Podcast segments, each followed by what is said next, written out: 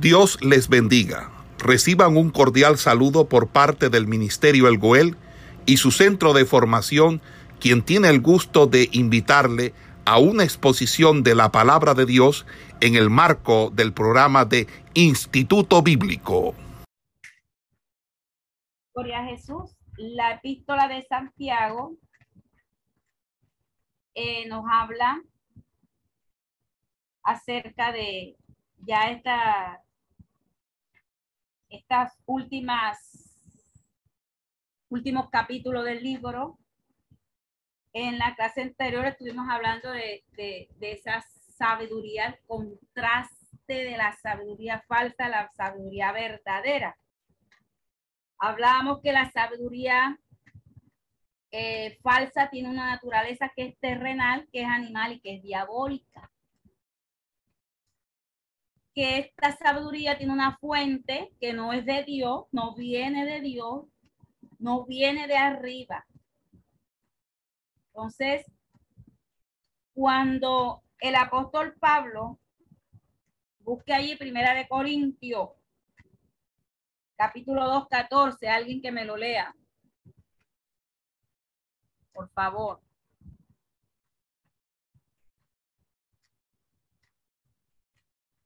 Primera de Corintios 2.14. Dice la palabra, la palabra del Señor en el nombre del Padre, del Hijo y del Espíritu Santo de Dios. Pero el hombre natural no percibe las cosas que son del Espíritu de Dios. Para, porque para él son locura y no las puede entender porque se han de, de, discernir. Ok, hermana, gracias. Mire, Santiago describe la naturaleza de la sabiduría, el origen y los resultados que se dan de esa sabiduría que es falsa. La sabiduría falsa tiene una naturaleza que es terrenal. No la ha dado Dios. Escuche, es de la tierra. No la ha dado Dios. Es animal y es completamente diabólica. Este es el mismo término que usa el apóstol Pablo en esta cita que la hermana acaba de leer para referirse al hombre natural o el hombre que no ha sido regenerado es la persona sin el Espíritu de Dios que no puede entender las cosas del Espíritu. Porque para él le son locura. Los resultados de esta sabiduría, nos hablaba, hacen un repasito, de que son los celos, las ambiciones egoístas, las prácticas malvadas, la rivalidad, el egoísmo. También nos habla de las envidias, de los celos. Nos habla también de que esta, esta persona siente el deseo de tener lo que otros tienen. La falsa sabiduría coloca algo en el centro, coloca el yo. Primero yo, los pecados del yo. ¿Cuáles son esos pecados del yo? La autoconmiseración, el egoísmo, la autoconfianza, la autojustificación. Él, mismo se engrandece, se autoengrandece. El deseo siempre de tener la razón, siempre va a tener una persona que está direccionada en esta condición. Nunca usted la va a sacar del error. Siempre tiene la razón, aunque esté equivocada. no es una fortaleza, sino una debilidad de Esta sabiduría falsa se contrasta con la sabiduría que es verdadera. Es todo lo contrario a lo que es la falsa. La sabiduría verdadera viene de Dios. La sabiduría verdadera viene de arriba. Su origen es de, de Dios. Proviene de lo alto. Tiene siete características que para nosotros serían importantes conocerlas, saberlas que así nosotros podíamos pesar, mirar, observar, no dejarnos engañar. Esa sabiduría es pura. Esa sabiduría es pacífica, es amable, es benigna, tiene misericordia, da buenos frutos. No tiene incertidumbre, no tiene hipocresía. Esta es la sabiduría que viene de arriba la que viene de Dios, la que viene de lo alto. La sabiduría de lo alto es otro término que usa, que se usa para indicar la vida plena de Dios en el alma de, de la persona, del hombre. Eh, también esta sabiduría muestra las actitudes de una persona que ha sido regenerada y cambiada y transformada. Estas actitudes que muestra esta sabiduría son el fruto, el fruto de la obra del Espíritu Santo en la vida del creyente. Porque ella es santificada y santifica. Él es santificado, Él se santifica. Cuando se habla de pura, quiere decir que no ha tenido ninguna mezcla, no ha tenido ningún, eh, sí, una, ninguna mezcla, no se ha contaminado. ¿Por qué se menciona primeramente en los aspectos en estos, estos puntos que nos menciona Santiago, ¿por qué se menciona puro?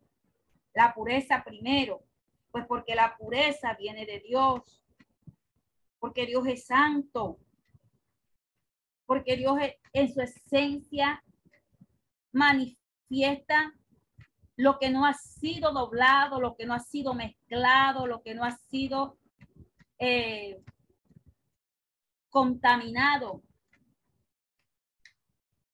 Esta persona que tiene esta sabiduría debe mostrar con sus buenas acciones que de verdad es un hijo de Dios, de verdad reconoce a Dios. Tiene las actitudes de Cristo, porque si somos seguidores de Cristo, somos hijos de, del Señor, y si somos hijos del Señor, debemos ser, parecernos a nuestro Señor. Este tipo de sabiduría lleva al creyente a un proceso de crecimiento,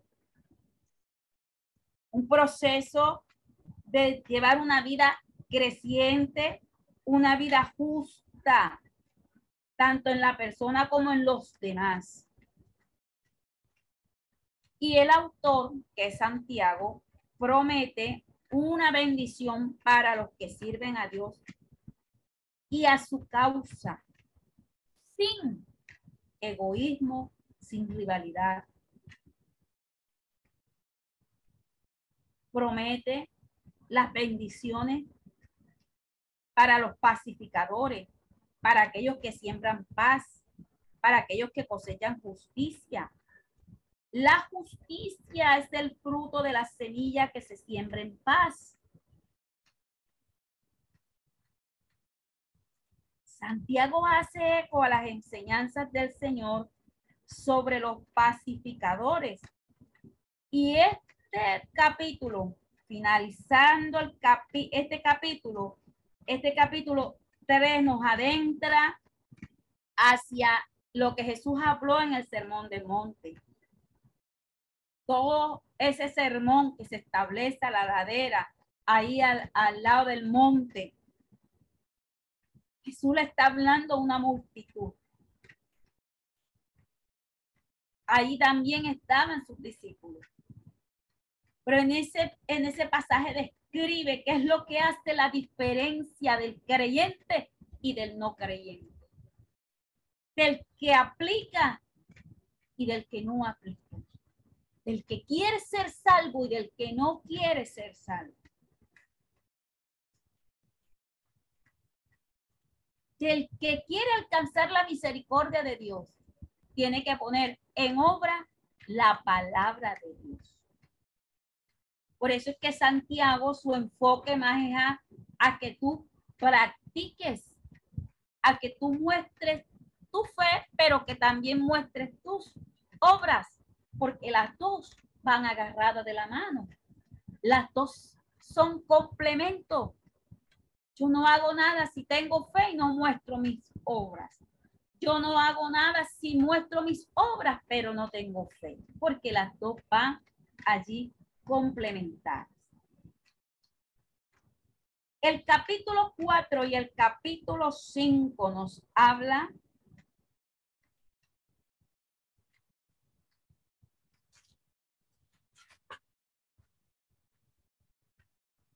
acerca de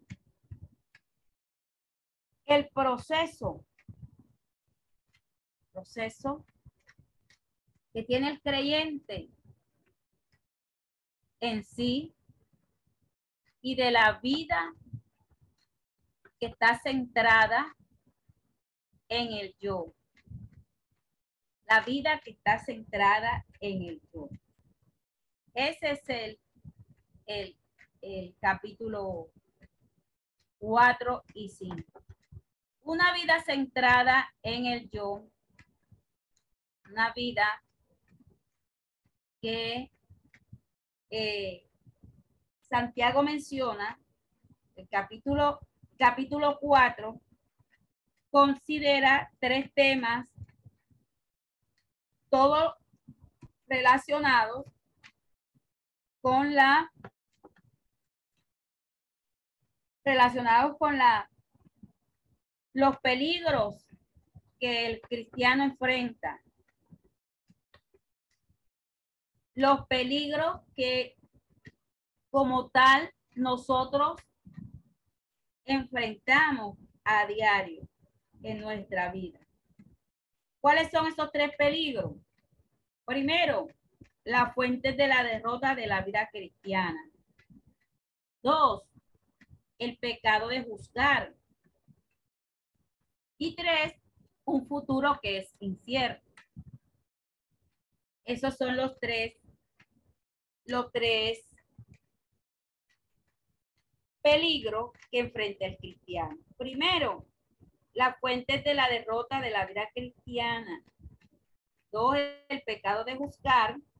Y tres, el futuro incierto. Vamos a hablar de la fuente de la derrota en la vida cristiana. Una vida centrada en el yo es la primera derrota.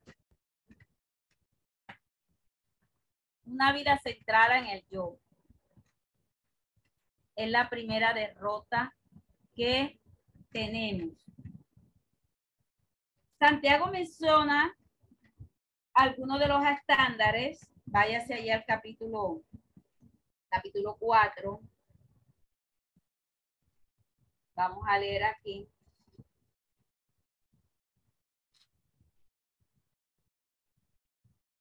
Dice,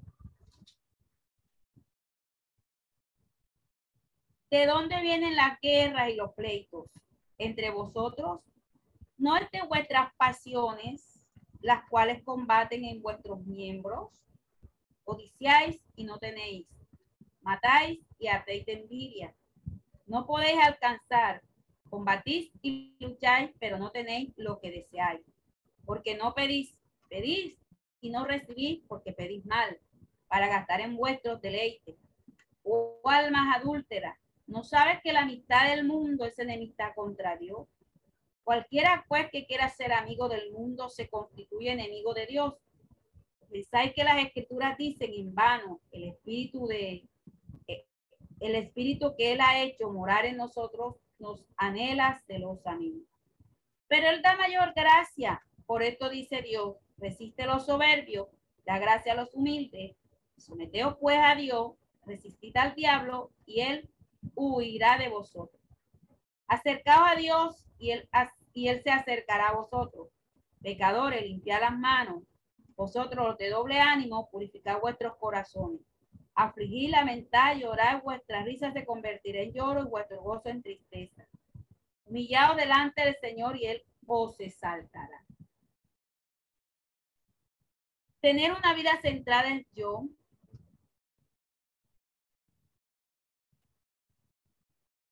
es tener el deseo que combaten en cada uno de nuestros miembros son los conflictos externos que revelan lo interno que está en mí. Pesar de su egoísmo, se sostienen en un sentido de frustración y derrotado. Vayan cuando en el momento de lograr lo que desean. ¿Por qué la persona falla? ¿Por qué la persona siempre está eh, frustrado, derrotado? ¿Por qué? Porque no le piden ayuda a Dios. Incluso cuando oran, sus oraciones no son respondidas. Porque aquí dice Santiago que las, los motivos por los cuales está orando son motivos equivocados. Buscan los dones de Dios, no solo para consumirlos en sus propios deseos, sino que buscan las bendiciones de Dios para jactarse y decir, pero en realidad no han tenido una vivencia ni una práctica con lo que respecta a la palabra de Dios.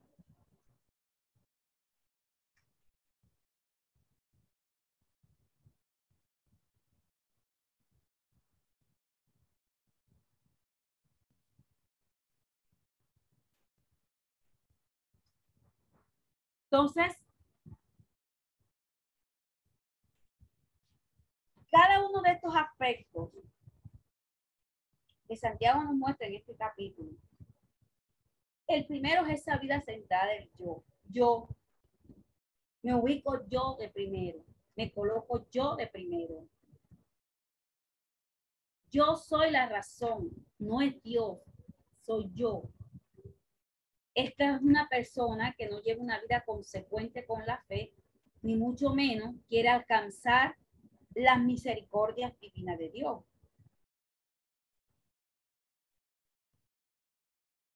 Ahora, otro punto por el cual Santiago habla es que tienen compromiso con el espíritu del mundo.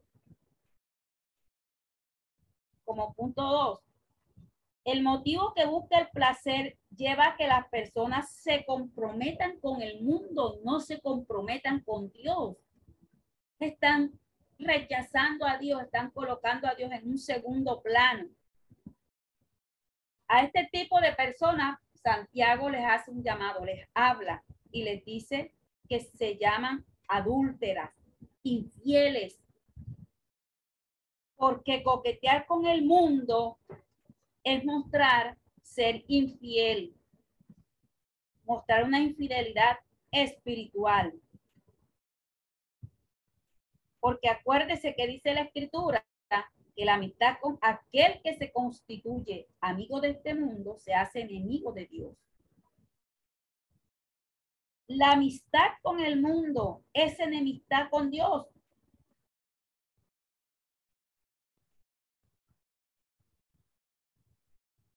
En sentido, está hablando de este mundo, de sus deseos, de este mundo que no tiene en cuenta a Dios, de este mundo que resiste los estándares de Dios, de este mundo que su deseo, su intención es seguir por su propio camino y no por el camino de Dios, sino rechazar el camino siempre que le va a llevar hacia adelante. El espíritu del mundo es insidioso. Se filtra en la iglesia sin que nadie lo note. El espíritu del mundo envuelve. El espíritu del mundo nos lleva a que nosotros pongamos la mirada en este mundo y no en Dios. Santiago habla también en un tercer punto de las luchas de un corazón. De un corazón carnal.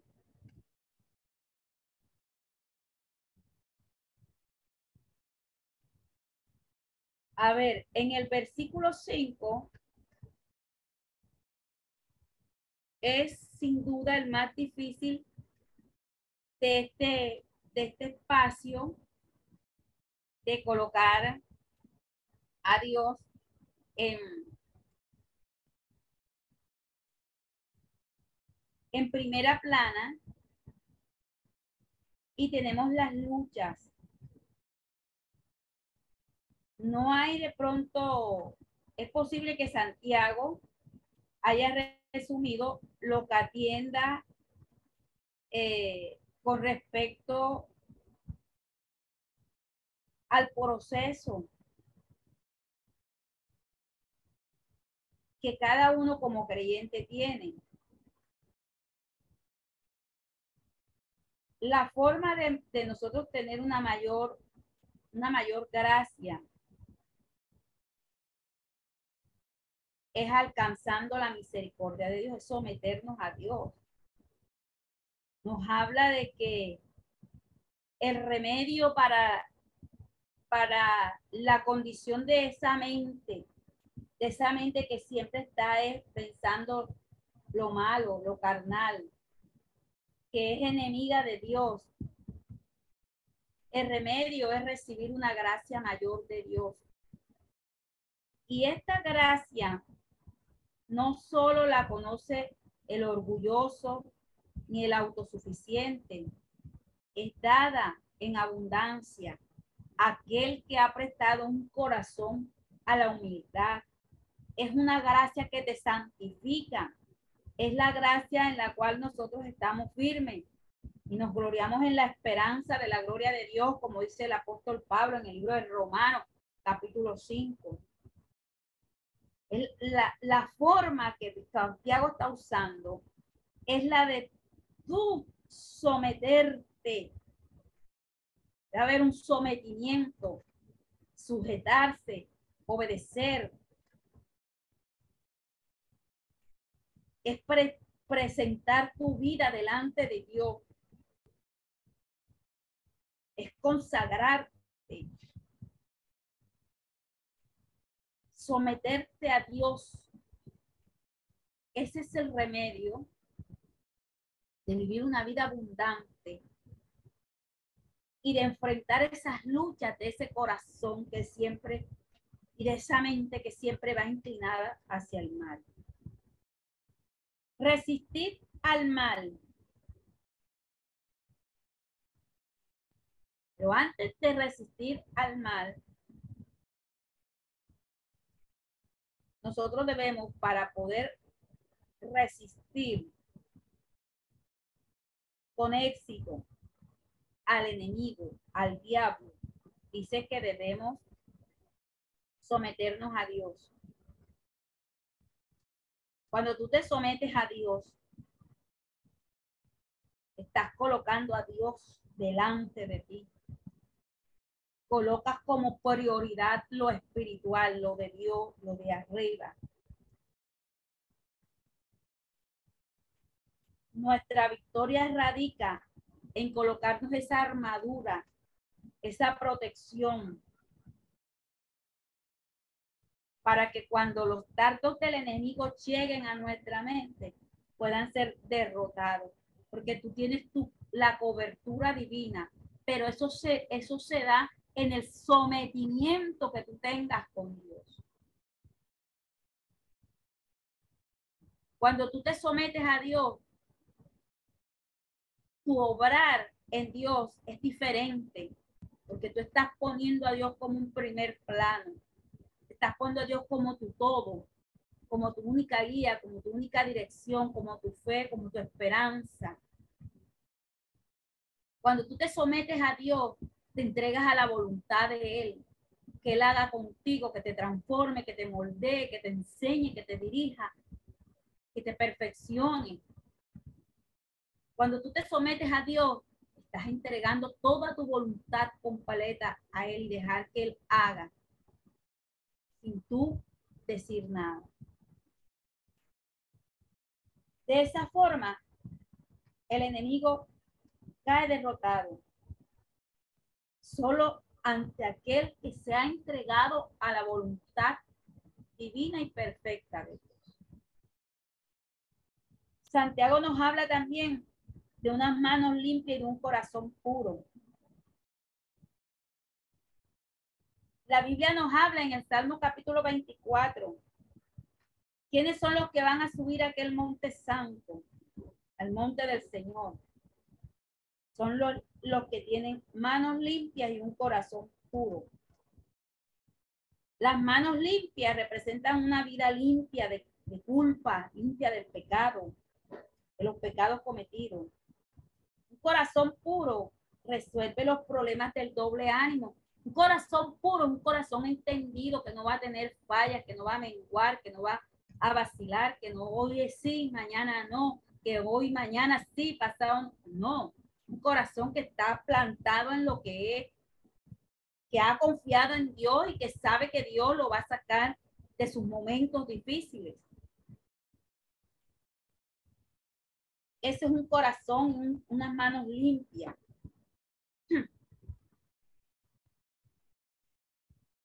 Ahora, hay una recompensa de la verdadera humildad.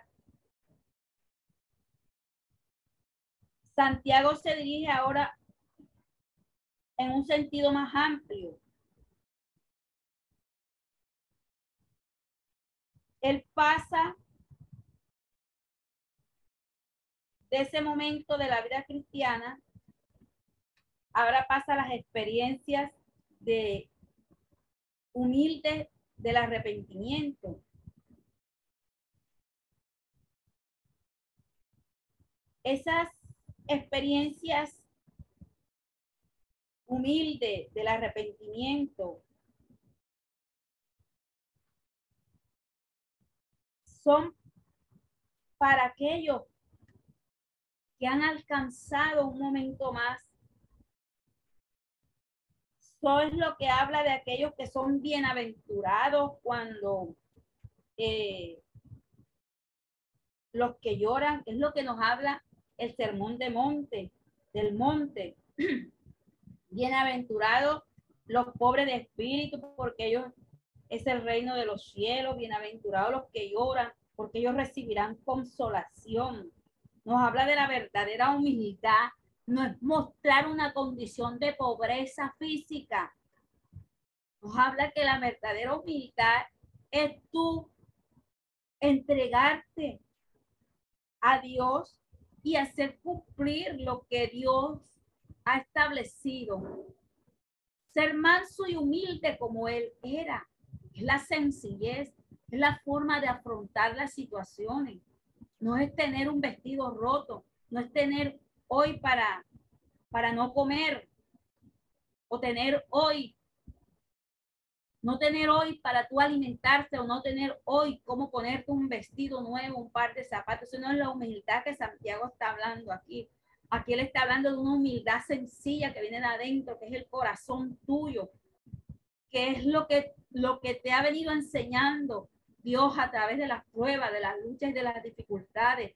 Es enfrentarte verdaderamente y conocer a ese Dios. Santiago habla de esa recompensa que viene para aquel que ha mostrado esa verdadera humildad en Dios.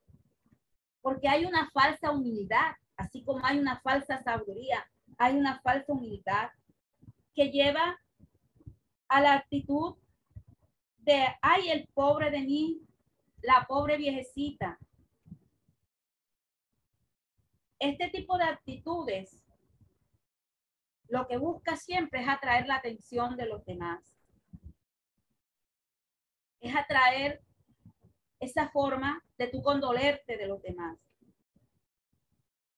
Y es una actitud contraria, opuesta a lo que realmente en sí es profesar la humildad, que la humildad viene de Dios. El, el mayor ejemplo que nosotros tenemos de humildad es el de Cristo. Es un, es un reconocimiento profundo de que nosotros dependemos de Él. Toda nuestra autosuficiencia actanciosa se deja a un lado y dejamos que Dios sea el que obre, sea el que haga, sea el que manifieste.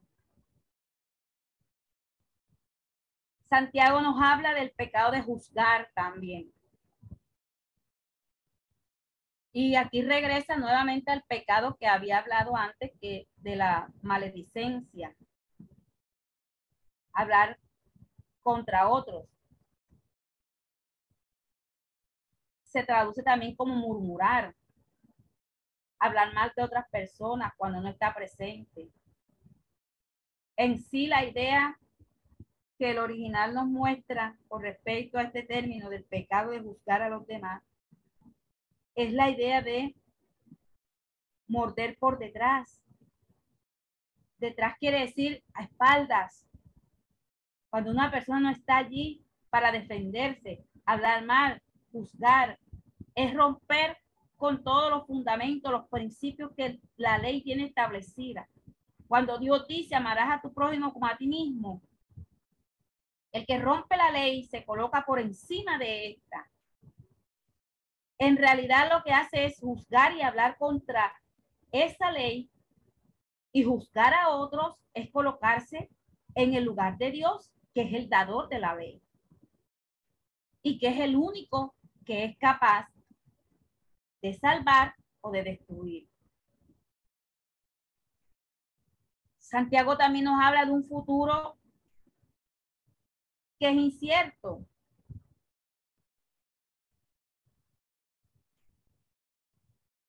la mayoría de las veces entendemos que es una bendición de Dios que de pronto no se, no, se nos revelen las cosas que están más allá, escondidas en el futuro. Estamos llamados a vivir una vida un día a la vez. Planear un futuro sin tener en cuenta a Dios y tener en cuenta el que si Dios quiere, es colocarse en una condición de que es igual que juzgar. Yo no puedo pensar más allá de lo que está establecido. Yo no puedo irme más allá de lo que Dios quiere en el momento que Él quiera y a la hora que Él quiera. Porque Dios, él, todo lo da por medida, a su tiempo, no cuando tú quieres, ni cuando la persona quiera o el otro quiere, es cuando Dios establece. Entonces, rápidamente nosotros, el, eh, la vida humana es algo pasajero como una nube mañanera. Como es la nube mañanera que aparece por un momento y luego se desaparece rápidamente. No sabemos lo que el futuro a nosotros nos va a deparar. Solo conocemos aquel que tiene el futuro en sus manos, que es Dios. Y que si nosotros estamos en la dirección de Dios, sabemos que Dios en su infinita misericordia nos puede ayudar, nos puede guardar, nos puede proteger, puede guiarnos, puedes hacer cosas extraordinarias, puede mostrarnos el camino hacia dónde nosotros seguir. Entonces, este capítulo nos muestra todo este enfoque de lo que Santiago en realidad nos habla. Este capítulo 4 nos, nos lleva a hablar en todos los términos que Santiago muestra para nosotros alcanzar. Y el capítulo 5 que nos habla acerca de, es una sección donde habla del juicio de Dios sobre los ricos, habla acerca de, de obtener ganancias, incluir a Dios. Nuestros planes debe estar siempre Dios. Nos habla de las riquezas como una comparación que hace y un ataque fuerte que hace Santiago contra los pecadores. Y sobre todo aquellos, dice, los ricos, porque eh, es más probable, Santiago está hablando, de que el rico ponga su mirada en su riqueza y que no la ponga en Dios. Habla de la, de la riqueza como como un carácter temporal, que es como, como la flor de un día. Hoy la puedes tener, mañana se te puede ir. Cuando Jesús hablaba del moho y la polilla que destruyen, los ladrones que entran y hurtan, de, lo, de un tesoro que está expuesto a condiciones donde se puedan dañar, corromper. Esto está apuntando más a que el hombre reconozca que sin Dios no es nada, que Dios es la única fuente para, para alcanzar la misericordia divina de Dios. Entonces, es necesario comprender y concebir de que había unos procesos por los cuales eh, el hombre y su riqueza colocaba su confianza en ese Dios mamón, un Dios que incita a sus seguidores a conseguir riquezas por cualquier medio posible, donde los ricos dejaban de pagar el salario a los que trabajaban para ellos mismos para permitirse placeres y deleites, persiguiendo eh, cosas que no estaban bien delante de Dios. Entonces, es necesario ver cuál es el principio que opera aquí. Lo que cuenta no es lo que nosotros poseamos, sino lo que nos posee a nosotros. Eso es lo que vale.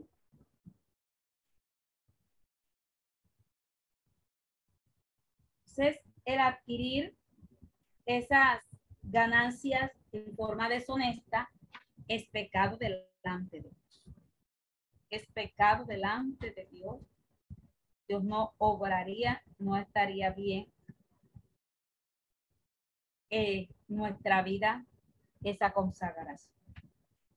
Y el último, el capítulo 5, que nos habla acerca de la paciencia la paciencia, que es una, una de las frases que en este, en, este, en este libro se ve muy a menudo. Eh, el término griego que se traduce como paciencia tiene un significado, significa literalmente de gran temple eh, se traduce como paciencia, es una especie de límite que nos ponemos a nosotros mismos cuando nos provocan. Es una cualidad que nos impide rendirnos a las circunstancias o a caer en las pruebas. Es lo opuesto a lo que es desesperanza, es, nos habla aquí de la, de la paciencia, de esperar la cosecha. Aquí la fe y la esperanza se unen y se unen para, para justificar la paciencia con lo que Santiago muestra a través de la figura del agricultor. El agricultor espera que la semilla germine, que crezca, que madure, que dé su fruto. Entonces, cada obrero del reino debe aprender que la paciencia en nosotros nos debe llevar a mantener puesta la fe y la esperanza para nosotros poder alcanzar ese fruto, ese galardón, esa esperanza puesta en Dios. Nos habla de la venida del Señor, del retorno de Cristo. Jesús habla acerca de ese regreso, de que volvería nuevamente. Nos habla de prepararnos, porque no sabemos cuándo es el día ni la hora. Nos habla de que no debemos quejarnos. Se nos habla y se nos anima a que sigamos el ejemplo de los profetas, que ellos eran dichosos porque ellos no se rindieron. De esta forma, Santiago muestra todos estos aspectos en, en este capítulo. Y Santiago da consejos, da consejos para eh, las condiciones que, que, que contrastan con la vida. Los que están contentos deben cantar salmos, canciones de alabanza. Nos habla de la condición cuando un enfermo. Entonces culminamos aquí. En la próxima clase vamos a hablar un poquito de este tema y pasamos al libro de de Primera de Pedro. Solo nos queda un solo temita por terminar aquí de, Santiago, lo vamos a dejar para la próxima clase. Bien, mis amados hermanos, concluimos aquí la clase. Nos toca hablar un poquito acerca de esto, de, del último tema de, de, la oración y la sanidad. Nos habla aquí Santiago. Gloria a Jesús. ¿Todo está claro? Esperamos que este estudio haya sido de bendición para su vida y ministerio.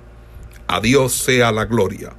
Este es el Ministerio El Goel, vidas transformadas para cumplir el propósito de Dios.